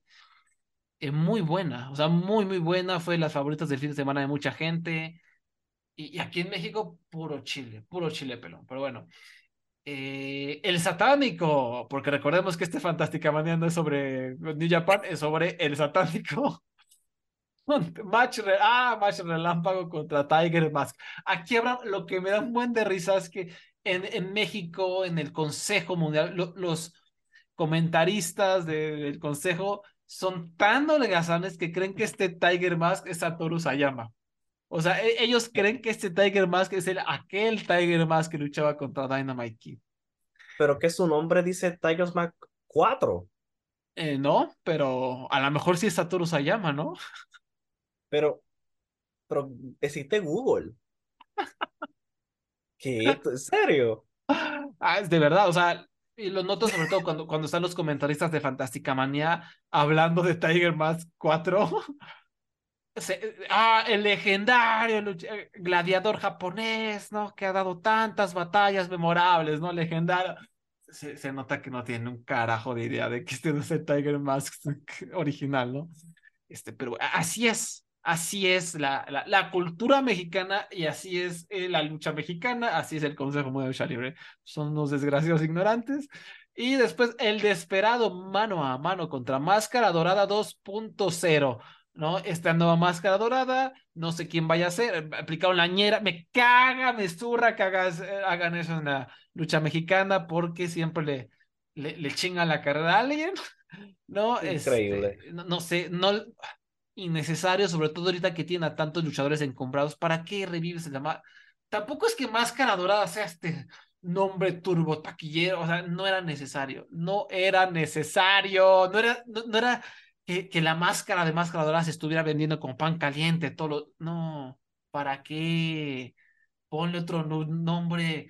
El dragón dorado, ponle. El pez dorado, el mapache dorado, lo que, el, el ardilla volado, lo que quieras dorado. ¿Por qué tiene que ser máscara dorada 2.0?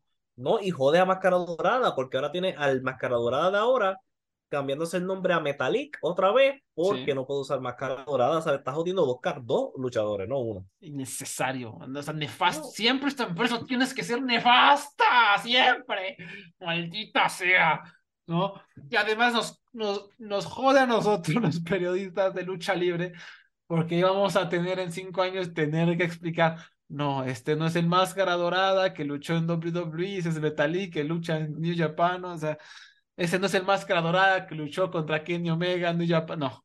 O sea, ah, me bueno, cago, es, es, sexy, es sexy Star y todavía están confundidos. ¿Es esa sexy Star? No, no es esa, es otra. Sí. Es otra. Tiene un 2 ah. en el nombre, pero nada. Sí, maldita sea.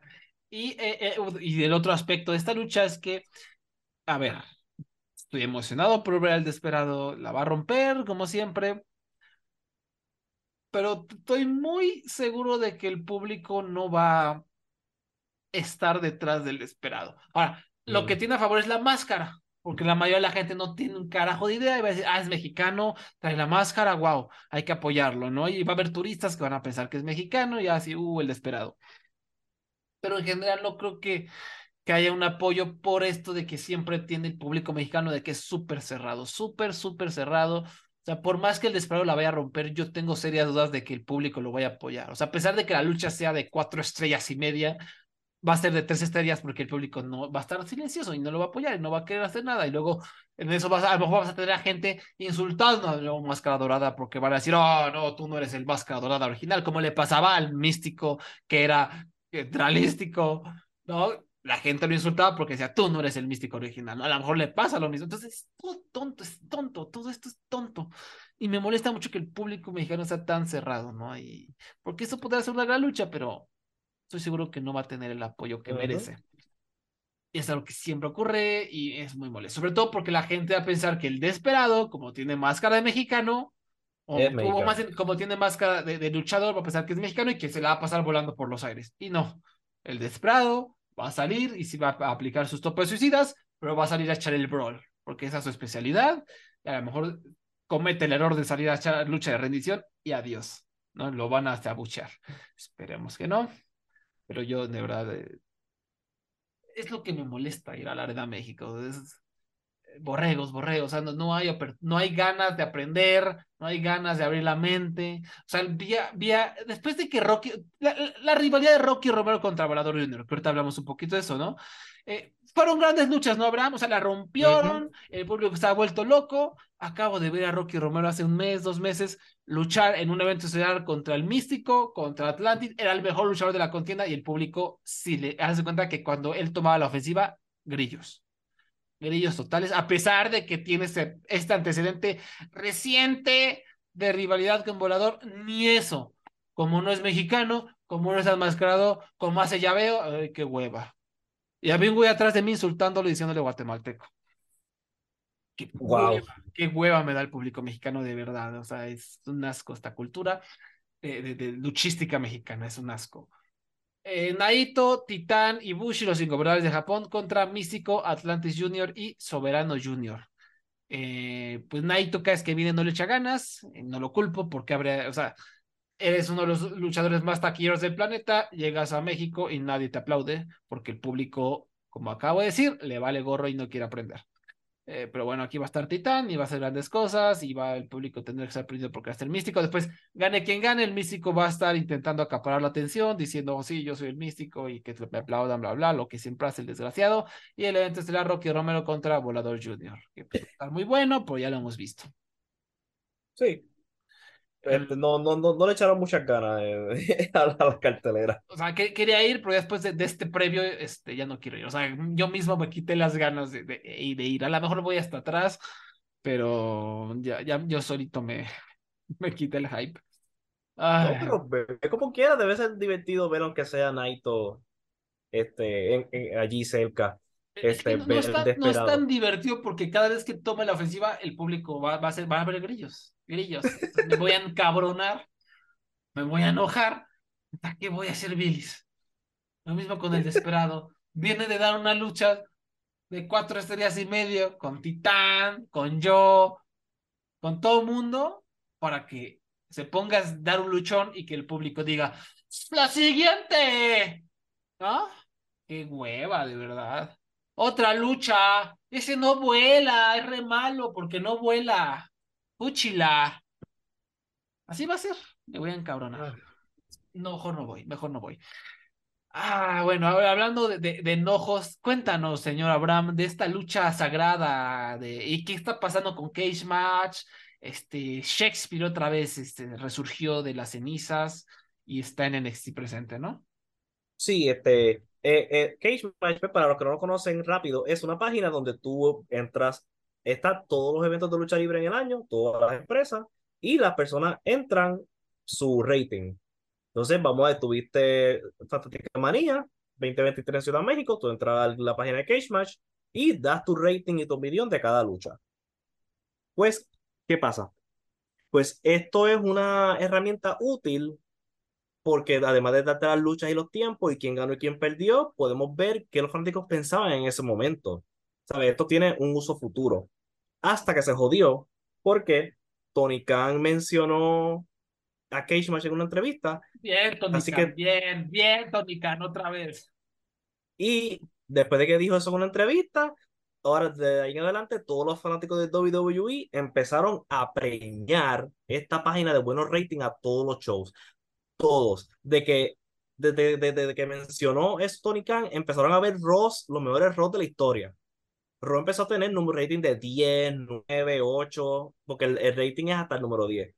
Y claramente Raw no tiene esos números. Entonces los eventos estelares, los eventos, los eventos grandes del WWE, lo mismo. Empezaron a tener rating perfecto. Entren a WrestleMania, por ejemplo, entren a Back, cualquiera de esos eventos, va, tú piensas están ahora mismo el mismo, el mismo nivel de rating que eventos gigantes del pasado. Pues esta, esto ya no se va a volver a pasar, se va, se va a evitar porque en el evento de NXT Battleground que ocurrió el, el mayo 28, el mismo día, misma hora que AEW Double or Nothing, que casualidad que un evento de NXT fue el mismo día, misma hora que AEW. Yo pienso que eso fue, ¿verdad? Un error de Tony Khan poniendo un evento.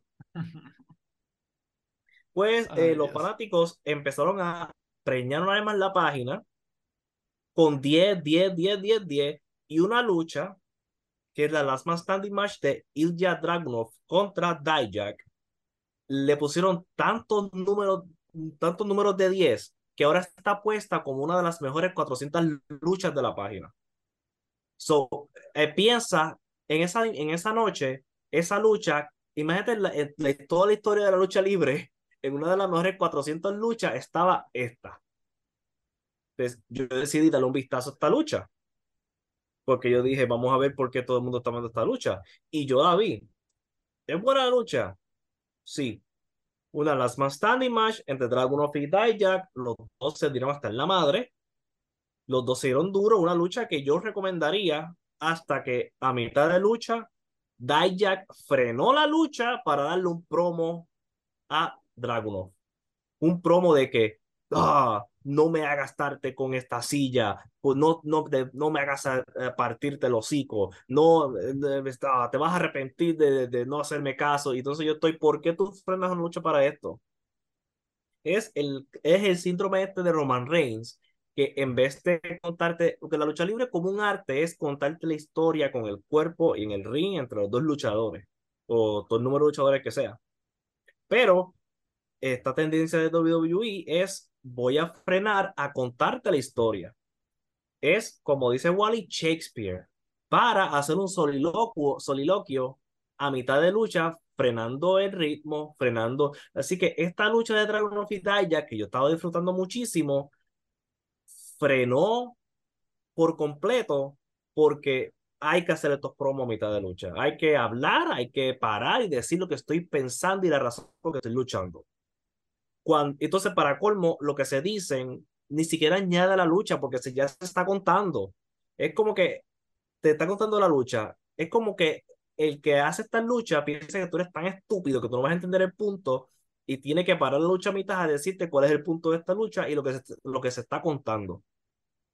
Es como tú estás viendo mal, estás viendo una película de Marvel, eh, Avengers Endgame, y la película frena para decirte Thanos es el malo y quiere destruir el mundo. Y, y, tú, te, ok, ya lo sabes, ¿por qué tienes que parar la película para esto? Es así que se siente esta lucha. Y esta preocupación mía es una preocupación porque al WWE ser el líder del mercado, ya Roman Reigns está haciendo esto y está ocurriendo en otras luchas de los eventos estelares de WWE. Y se está moviendo a NXT. So, claramente se lo están enseñando a la nueva cepa de esta empresa. Y yo espero que esto no sea algo que se riegue alrededor del mundo, porque yo espero que promos a mitad de lucha no sea lo estándar, porque WWE, lo queramos o no, al ser el líder del mercado, crean estándares.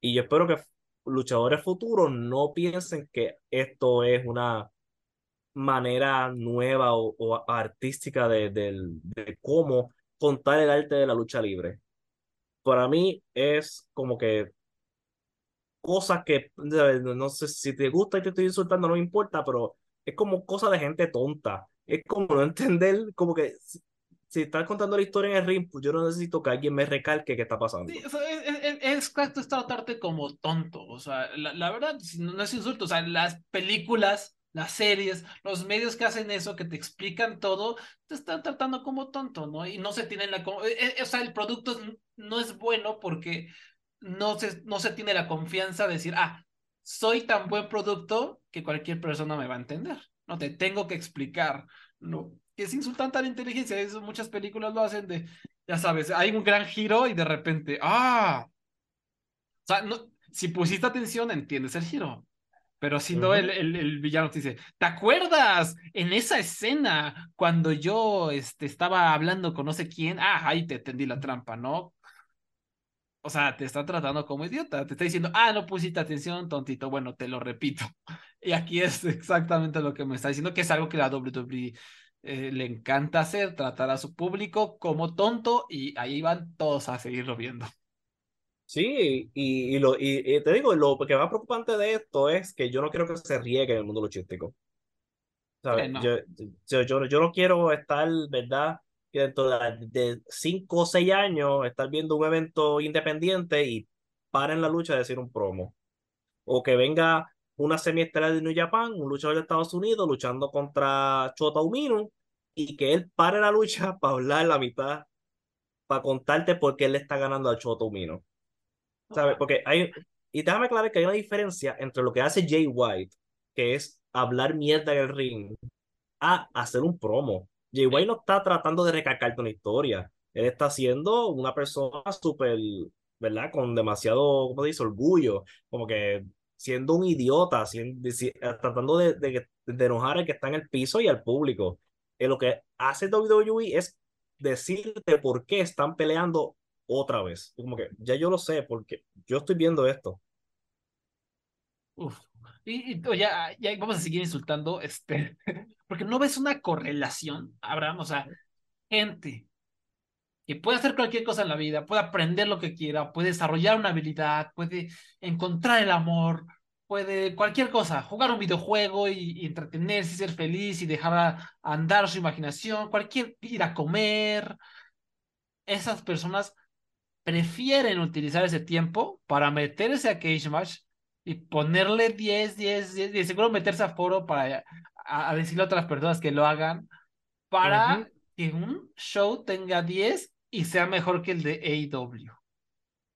O sea, eh, eh, ¿quién hace eso? La misma gente que le gusta que le expliquen las cosas, no, no es gente muy brillante, ¿no? O sea, si te gusta esto, que te expliquen la lucha en vez de tú comprenderla, pues a lo mejor es el tipo de persona que en vez de hacer algo de su vida, se mete a Cage Match para ganar una guerra en su mente ficticia con otra empresa. No, o sea, y, y, lo, y, lo, lo, lo, lo, irónico es que, ¿verdad? La opinión de nuestros compas en Voices of Wrestling, más otras reseñas que he visto, que ellos dicen, el evento de NXT fue más divertido que Double or Nothing. Así que si ellos, si hubieran dejado que todo pasara orgánicamente, este evento como quiera lo hubiera ganado Double or Nothing. Así que, o sea, que como quiera, hasta ellos mismos se están cortando las patas porque un, pudo haber ganado, pudo haber ganado esta guerra ficticia de manera natural y real, cuando en realidad no lo hicieron, ¿sabes? Si alguien tuvo una empresa tuvo una mejor show que la otra, son cosas de la vida. O sea, es innecesario porque precisamente lo hacen forzado. O sea, de manera orgánica el show de NXT fue mejor. Uh -huh. Pero hacen su berrinche, hacen sus cosas forzadas, pues volteas a ver y dices, ¿no? O sea, como, o sea, si, si fueron tan inseguros de sí mismos como para inflar los números, entonces no debe ser tan bueno, ¿no? Y uh -huh. es, es, tontos. Es, ah, WWE es WWE, o sea, no sé qué pasa con esta empresa y sus fans, pero, o sea, y no es por insultar, pero, o sea, estoy, en serio, o sea, ¿quién hace eso? O sea, gente que, pues, no es muy brillante, ¿no? O sea, ¿quién hace eso? No, pues, ni modo. Ay, Dios, ya, no, no y quiero meterme en problemas, sí. no, no quiero meterme en problemas. Y si uno de nosotros escucha, le gusta inflar ratings en Cage Match. Primero, ya ha cambiado la regla y solamente puede meter tu rating seis horas después del evento, no inmediatamente después. Y segundo, yo te puedo dar una lista de películas recomendadas o puedes ir al Twitter de la estatuilla y puedes ver películas recomendadas, ¿verdad? De la página de, de, de cine de Wally y van a aprender de cine y es mejor que estar metiendo entradas en Cage Match. Muy recomendado. La estatuilla, tremendo. La estatuilla, la estatuilla.com, eh, Twitter, diagonal la estatuilla, Instagram, diagonal la estatuilla, eh, Facebook, diagonal la estatuilla. Ahí, ahí para recomendaciones chidas de, de todo, ¿eh? De todo. A mí me caga esa banda que. Oh, oh, ayer un compa fue a ver, habrá una película. Hay, a verdad, hay un festival que se llama Ficunam, que es como de cine súper pretencioso. Hay cosas buenas como en todos los festivales, ¿no? Pero en general el tema es como el cine de vanguardia, el que te hace pensar. En general es el, es el, festival que le gusta a lo que nos gusta, a lo que llamamos cinetecos mamadores, pretenciosos, que se sienten mejor, personas mejores porque son más cultas y ven cine más difícil, ¿no? Ese tipo de personas. E, es ese festival, ¿no? Dedicado a eso. Ayer un compa fue a ver un, así se llama la película, Abraham, un GIF larguísimo un GIF larguísimo. Oh. Y, y, y, la película es un director se metió una cámara por el culo y filmó una colonoscopía una hora y le agregó sonidos aleatorios, así como una playa y cosas así. Eso es la película. Entonces, ¿Eso es una película? Eso es la película. Es una película en un festival de, comillas, renombre en México.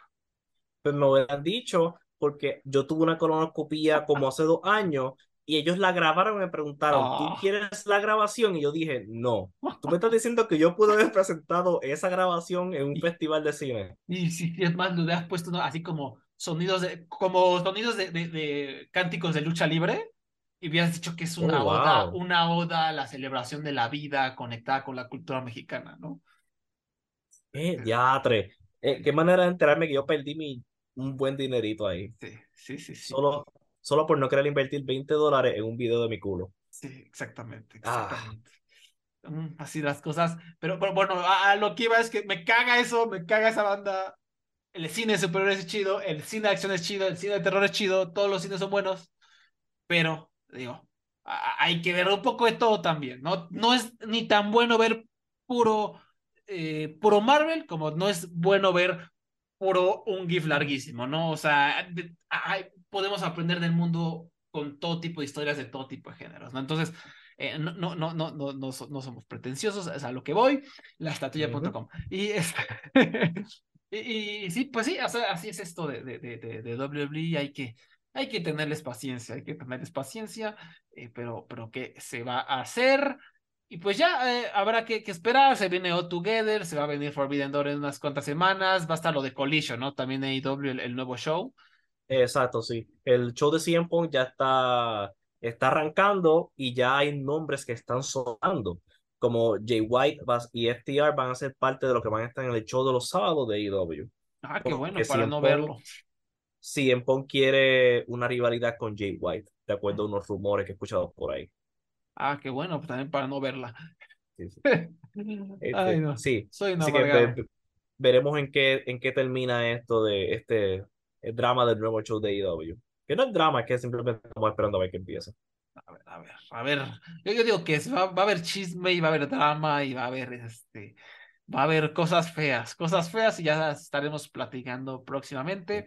En fin, recuerden que pueden encontrarnos en arroba luchayovers en Twitter, nos pueden escuchar en como parte de la familia de podcast de Voices of Wrestling, voicesofwrestling.com. Eh, pueden escuchar podcast en Spotify, en, en iTunes, perdón, y en iBox. Y en Red Circle, por supuesto, ahí en Red Circle también nos pueden donar un dinerito, ¿no? Si les sobra, si fueron al casino y ganaron, si apostaron y ganaron, este, que, que no soy fan de apostar, entonces mejor no lo hagan, pero si tienen un dinero extra, ahí nos lo pueden donar. ¿Y qué más? Em, ¿qué más? ¿Qué más? ¿Qué más? No sé, Abraham, ¿qué más tenemos? ¿En dónde te podemos encontrar? En ADR012 en Twitter, Slim8101 en Instagram y pronto estaré lanzando mi primera película, un GIF larguísimo, parte 2, cuando me haga mi próxima colonoscopia. A través del anoverso, ¿no? Exacto. Muy bien, pues yo soy Wally y nos escuchamos a la próxima. Una recomendación me acordé ahorita fugazmente me- en, en el Patreon de Voices of Wrestling. Si por ahí están suscritos, Rich, no sé si ya sacó o va a sacar un, un post sobre la historia de Chicara. Se cumplen 10 años de un, un ángulo famoso en el que hicieron un shutdown, donde parte de la historia era que dejaban como que cerró la empresa. ¿no? Eso era parte de una historia. Cerró la empresa durante como 6, 7, 8 meses, no recuerdo, ¿no? Y hay un post con la historia, todo eso muy interesante para que, que eh, si, les, si les interesa, por ahí va a andar. Sí, sí, y de y también hay un podcast que toca ese tema que salió esta semana, el podcast Between the Cheats de Chris Sellner y David Bixenpan. Hablan con el comentarista de, de Chicara sobre ese mismo ángulo. Es la primera hora y media del episodio. El episodio dura seis horas, solamente escuchen la hora y media si quieren escucharlo sobre el tema. Es fascinante, ¿no? Porque Chi- Chicara era una empresa choncha, una empresa muy buena, que, que era muy divertida, que tenía grandes luchadores como Cesaro, como Eddie Kingston, como Orange Cassidy, obviamente con otros nombres, ¿no? Y, y era muy popular, ¿no? Tenía sus fans como de culto realmente. Y llegó esta historia extraña donde cerraban y se, se intentó hacer una forma de arte extraña y todo fue un desastre y desde ahí Chicara no volvió a hacer lo mismo. Pero bueno, ahí, está ese, ese post para que lo escuchen y ya no los hype más. Nos escuchamos hasta la próxima. Muchas gracias, Abraham. Muchas gracias por escucharnos. Bye bye. Do you like wrestling trivia? Then check out the five star match game, the Pro Wrestling Quiz Show. I'm Joe Gagney. In every episode, I grill three contestants with five rounds of power packed wrestling trivia. We have over 30 evergreen episodes in the archives covering WWE, AEW, Japan, Mexico, and much, much, much, much more. Play along at home and check it out today.